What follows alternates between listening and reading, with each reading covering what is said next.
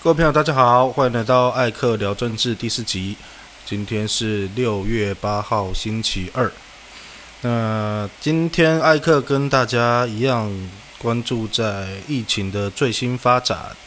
那首先先跟大家更正一下，因为在上一集的时候，因为那一天是美国的国会议员来，那艾克那一天呃误会说疫苗是随着飞机一起到。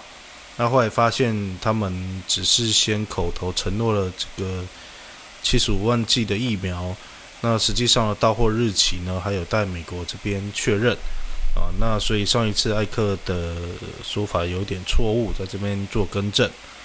呃，各位各位听众朋友，呃，放心哦，就是艾克的个性哦，呃，说错就是错，这个绝对不会像很多人一样啊。说错的就硬凹啊，说自己没有错，或者是说当做他没讲过，甚至是呃把错的啊硬要凹成对的哦。这个艾克一直以来没有这个习惯，这个大家可以放心哦。好，那今天主要有两个主题，第一个主题就是今天呢是立法院对这个苏贞昌院长的这个质询。那当然，这个议程上面是呃这个预算的这个审查了。那呃就是一般来说，政府预算不管是年度预算还是特别预算，要使用之前需要一个程序啊。首先要有法源嘛，所以我们会看到前一阵子先通过了这个特别条例的修法，把整个预算的总额度再往上调。有这个法源之后，呃，行政机关才可以借此啊进行这个特别预算的编列。那编列完之后，还要再送立法院再审查。那预算审查的时候，呃，依照惯例是一定要先经过这个行政院长在院会的报告跟备询所以我们今天看到了，呃，苏院长跟立委之间的这个询答的过程。那有关心的朋友就会发现这个。呃，基本上各个政党哦，并没有随着疫情的这个变化，也没有随着这个人民的的这个呃紧张或者是失望而有任何比较大的进步哦。基本上蓝绿两党两大政党都还是维持既有的调性哈，蓝营的这个监督跟制衡的这个力量。还是不太够。虽然说他们人多，但是你会发现，他们拿来呃，我们说攻击也好，或者是说为民发声的这些讲法哦，呃，大概能真的让政府重视，或者是有有有 touch 到民众心中深处的这个，实在是也没有多少了。我们拿最简单的这个纾困到底要不要普发钱的这件事情来说好了。呃，民党从纾困不管一点零、二点零、三点零，一直到现在四点零，他一直就是一直拒绝普发这件事情哦。呃，那当然普发拒绝普发有一个我我我也是会比较认同的理由，就是这个公平性的问题哦，所以就是有排富的问题啊。呃，只是我们先跳脱我们个人对呃普发要不要排富的。既有的看法，那我们先来看看是其他国家有没有普发不排富的例子。当然有嘛，美国就是一个最好的例子啊。美国就是普发不排富啊。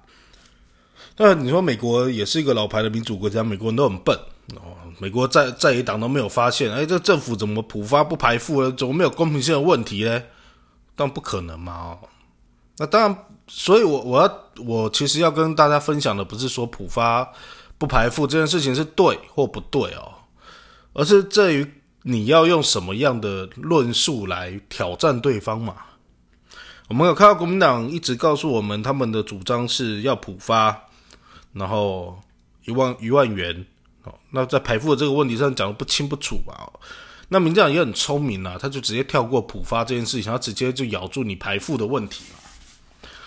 那其实到后来变成在吵要不要排富，但是我们是不是应该回到问题的核心是要不要普发？我个人呢，艾克个人是支持要普发的。为什么？不是因为艾克很穷啊，虽然这也是这也是事实哦。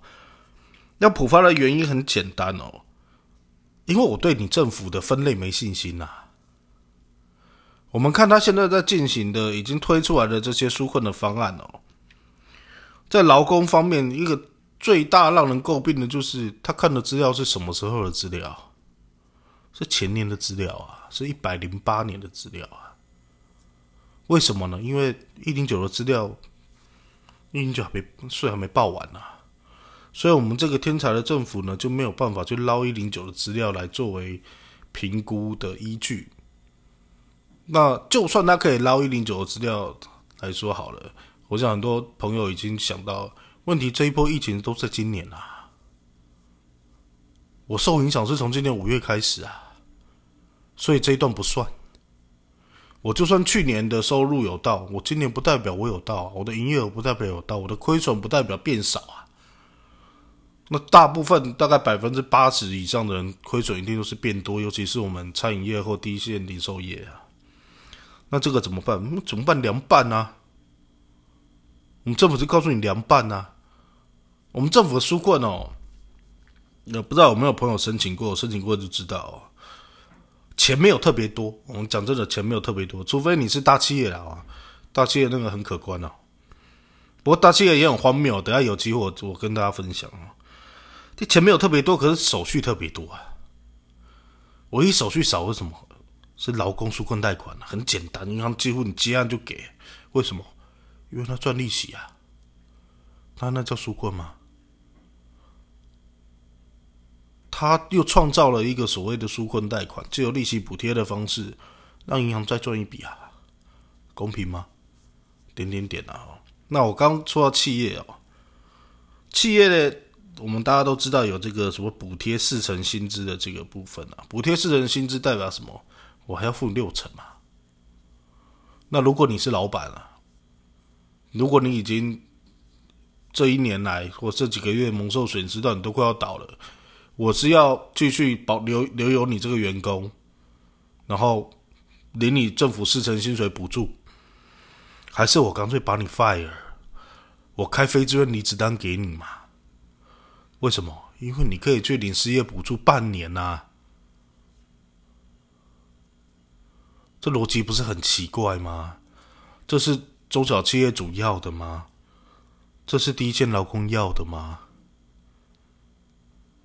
哦，那因为今年我已经不在立法院了，那艾克去年都还在，所以对于其他种类的各种纾困的的东西也很也很大概都有，因为要参与这个预算审查嘛。我不知道大家有没有记得哦，那个时候经济部讲说他要成立什么外送国家队。哦，就是他希望借由这个让一些失业的人啊，或者是借由这个外送平台的补助啊，可以带动受影响的餐饮业的生意啊，让大家有更多的商机。出发点完全 OK。我跟各位讲，政府的这个各各种方案计划什么都都会，他他的其实他的写作格式都差不多了哈。他前面会有一个很就是所谓的前言，然后会告诉你他的目的，然后计划内容什么。大概没有一本计划书的前言啊、目的啊、出发点啊是不好的，但是你去看方案，你就会笑死人那我们回到外送国家队哦，你有没有很发现很很妙哦？去年那要做外送国家队敲锣打鼓哦，啊，应该说这个不过从一点零到四点零的每个数科都敲锣打鼓了哦。在做之前啊，做之后呢，要么就是呃塞车啊，要么申请不到，要么条件限制一大堆啊，看得到吃不到，叭后面就来了。那反正对政府来说有差吗？反正预算给我了，我钱花了。至于我的钱真的需要的人有没有拿到不重要嘛？他的政治目的达到，他的宣传效果达到了，对执政党来说就 OK 了嘛。我们说那外送国家队，如果大家还记得的话，当初外送国家队的概念是什么？很简单，我希望有更多的平台加入，然后扶持新的平台啊，国产的品牌。呃，但当然那个很明显的就是有两大哈，那个粉红色的跟黑黑色绿色的那两家就被排除在外嘛。那他们排除在外，他们也讲的冠冕堂皇啦，要么是说人家没有缴税啦，要么就说人家不配合调降这个呃餐厅抽成啊，巴拉巴拉巴拉讲一堆嘛。反正他们 OK 要自己做，然后他还去拉了一些呃一些工协会来来来背书，说对要要要跳脱这两家，我们要做自己的。然后呢？呃，我记得去年这个方案实行三个月之后去查，它的总件数批哦，我因为现在详细数字还要再查啦。反正大概如果比如说我我要达到三万件的这个餐厅的补助啊，我过了三个月去查的，可能还不到五百件啊。那那怎那钱发不出去怎么没有怎么办呢？因为政府也不会告诉你他钱没用完，他他花去哪。今天，呃，民众党的立委高鸿安高委员就问这个疫苗采购的这个问题哦。呃，因为过去政府所宣示的这个疫苗采购的预算，其实都来自于呃纾困预算之前纾困预算的编列嘛。那我们大家都记得，在五月二十八号的时候，政府宣布说，他跟两家国产疫苗都签了这个五百万加五百万的这个开口合约。那问题来了哦，政府没有预算，能不能去签合约？啊，其实是不行哦，哦，因为预算其实效力等同于法律哦。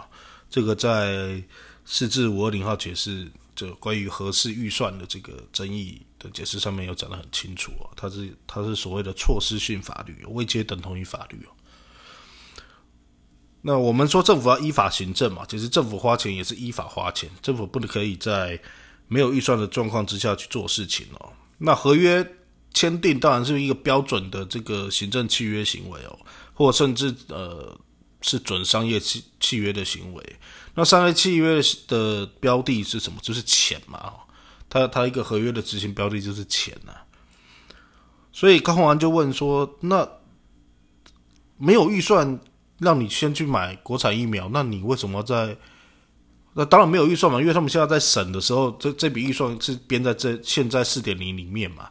那高鸿就问你问行政机关，你为什么有钱去跟人家签约？所以答不出来啊。”哦陈世忠跟苏文昌在跟我们乱扯啊！他说：“哦，这疫苗很难买啊，那这个很可怕啊，这个我们不赶快抢啊，那个抢不到啊。”那他那他问那个高安问 A 顿，他给你答 B 啊？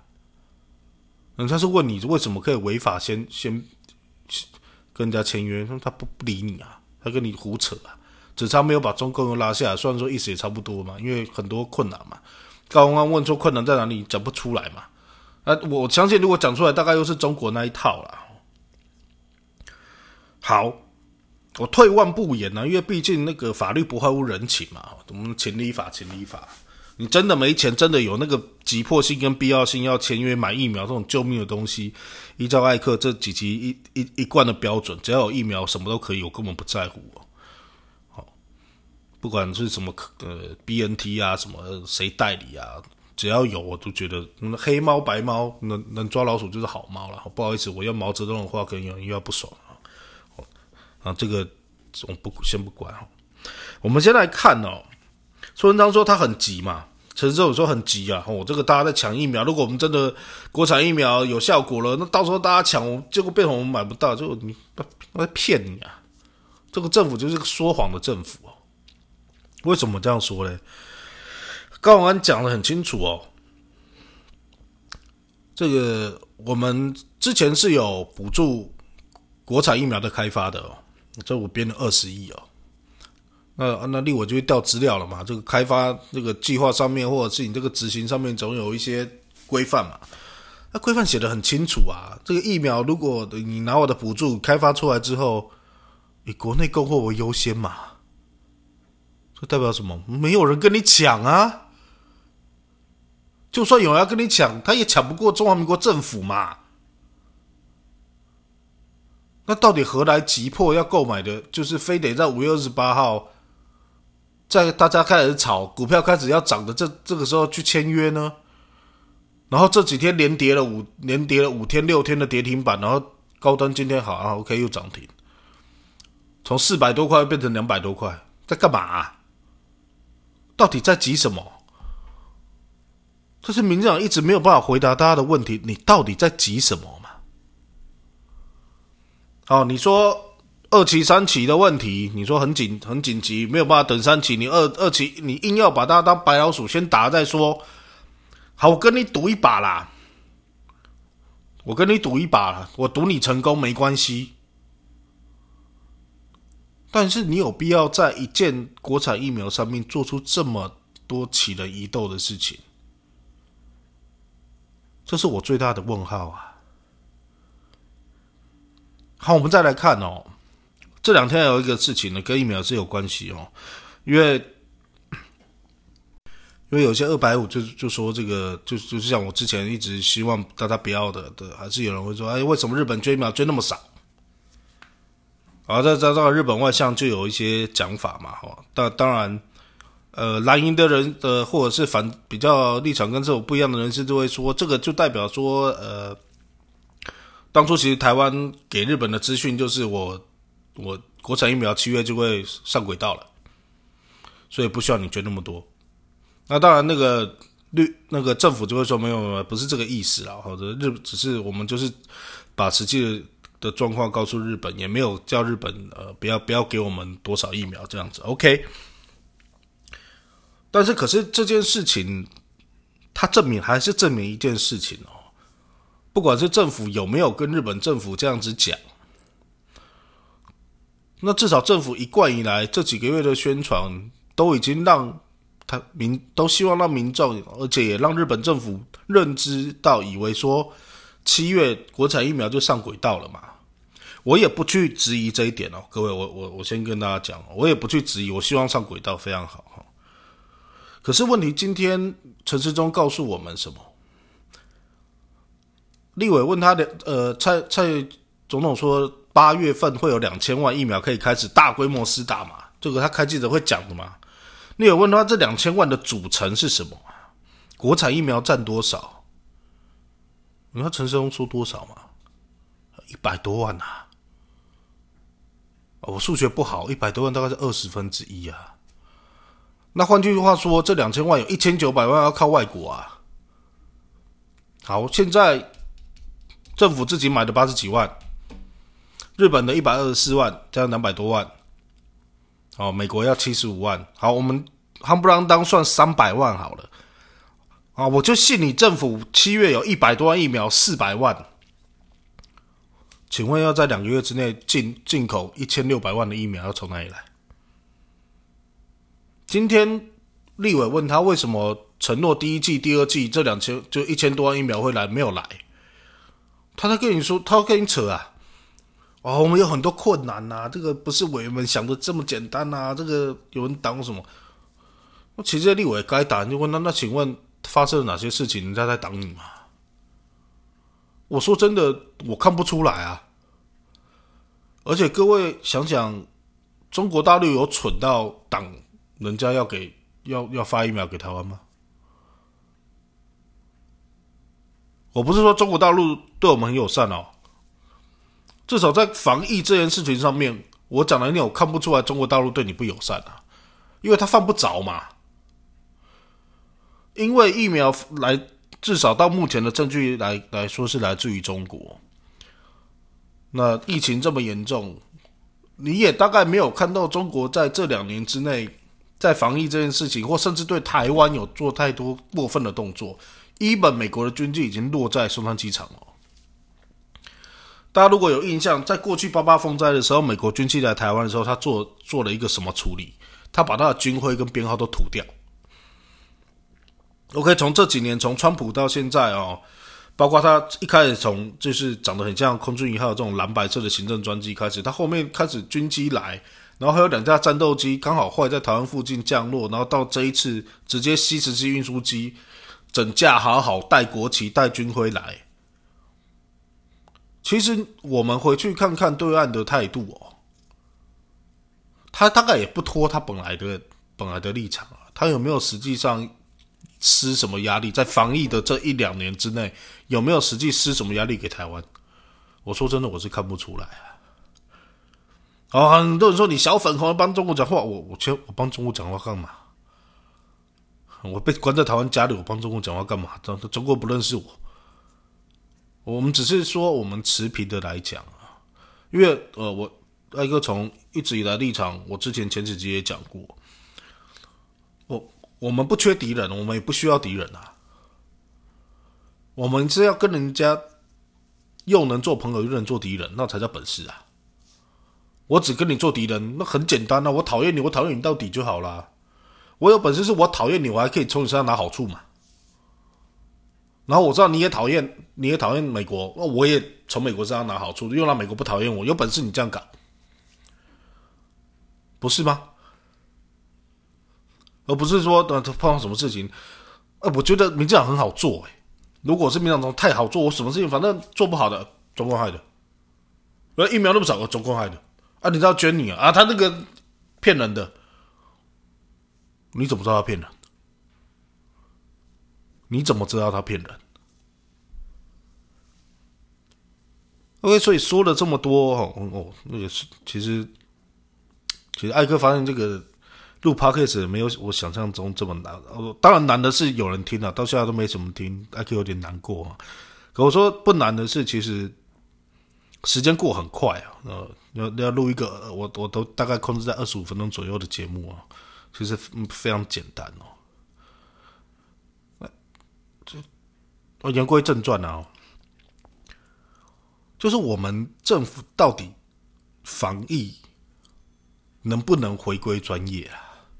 好，我我我我另外再讲一个人好了，张尚存啊，因为我们的死亡率高于其他国家嘛。那如果我当然我不是我不是学医的，可是如果我是我是张尚存，因为毕竟我还有一个政府的这个小组的召集人的身份在，我会告诉大家说。现在看起来有这个迹象，那我们赶快去找原因，赶快想把想办法把它降下来。可是张尚存告诉我们什么？呃，你们直接比这样不公平啊！你要去看这个各个年龄层啊，要看看呃这些呃致死的这个慢性病这个比例啊，其实这个很科学，要很细的来看。那我张尚存，我请问你一句话：在你之前吹嘘说你是防疫模范生的时候，你有没有用科学方式这么细的去看？没有嘛？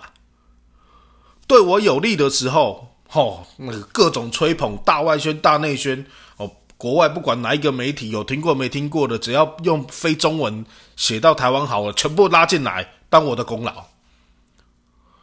当今天大家用一个普遍大家在参考的一般性的数据在比较的时候，你就告诉我不能这样比，有这么简单吗？你不是科学家吗？啊，你冇咔嚓讲诶！当我们自夸是防疫模范生的时候，你冇咔嚓讲诶。当我们去年在还在某些人告诉大家不用戴口罩的时候，你那我们咔嚓讲哎。啊，怎么一碰到事情就就揪起来了呢？就有这么多不同的标准呢？我艾克还是还是那一句话，节目到最后了，拜托我们呼吁政府。用科学防疫，不要用政治来防御防疫。那其实对于在野党也是一样啊，尤其是国民党哦。你扯那么多，你犯了一个逻辑上的错误，就是你在用政治政治对抗的逻辑在监督民进党的防疫措施嘛？你有没有办法拿出一个很好的论述、很好的政策？你国国民党你也执政过啊？你有智库啊，你你也有很多医生呢，医生的支持者哈，够大咖的，工位的人，没有办法给你给你好的建议吗？你只能在台上跟孙昌吵架，你吵得过孙昌吗？孙昌是你拿证据给他都可以当做没看到，他都可以给你问 A 答 B 的人呢？你觉得你？国民党有多少人有本事吵过他了？所以你要对于在野党或民众来说，我们在我们生气，我们一直要找民进党的错，然后要给他拍垮，这种想法都是不对的。你要怎么做？你要做的比他好。当你在一党，你没有资源，你很很难做的比他好。那我就问大家一件事情：那为什么柯文哲最近的声望这么高？他手上其实什么东西都没有啊。可是你有没有发现柯文哲在跟你讲什么？他的每一个批评，因为他是医生，他在跟你讲专业啊。如果今天柯文哲只一上台就在跟你讲政治，有人要听他的吗？侯友谊为什么声望高？他不是医生啊，可他不讲政治，他只讲防疫啊。他从头到尾只讲防疫啊。那你国民党呢？给大家参考，谢谢大家。